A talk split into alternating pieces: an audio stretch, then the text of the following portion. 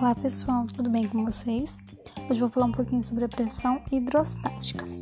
Bom, a pressão hidrostática ela, é, ela vai medir a força por unidade de área em que um fluido em repouso é capaz de exercer contra uma superfície. Ela vai ser a pressão que vai, pra, vai influenciar para todos os lados, diferente da pressão em si, sem só a pressão que vai ser a força sobre uma área.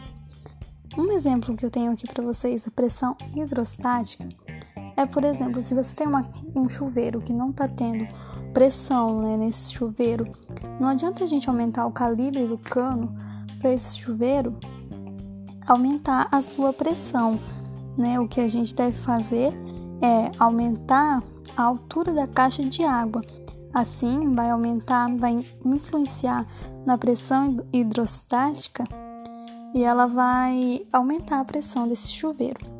Outro exemplo que a gente tem muito utilizado é a nossa pressão arterial, né? É muito normal as pessoas aferirem a sua pressão arterial.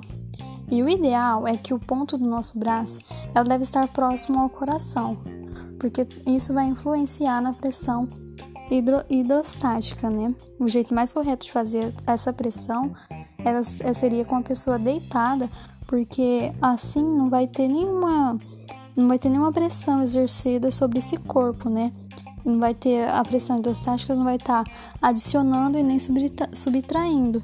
Então ocorreria de forma mais correta. E quando a gente faz uma atividade física, é muito normal a pressão do nosso corpo aumentar, né? Os nossos batimentos ali, porque o nosso metabolismo ele vai trabalhar mais. Então, vai haver um aumento da pressão para oxigenar o nosso corpo um aumento ali da pressão, porque vai, vai precisar bombear muito mais sangue. E para que não ocorra rompimento de nenhum vaso, a gente vai um derrame que provoca um derrame aí ou um AVC, o nosso sangue vai aumentar a velocidade para equilibrar a pressão e aumentar. Por isso que vai acelerar os nossos batimentos, porque aumenta o fluxo e a velocidade do, ou a velocidade do sangue. Deu para vocês compreenderem? Até mais!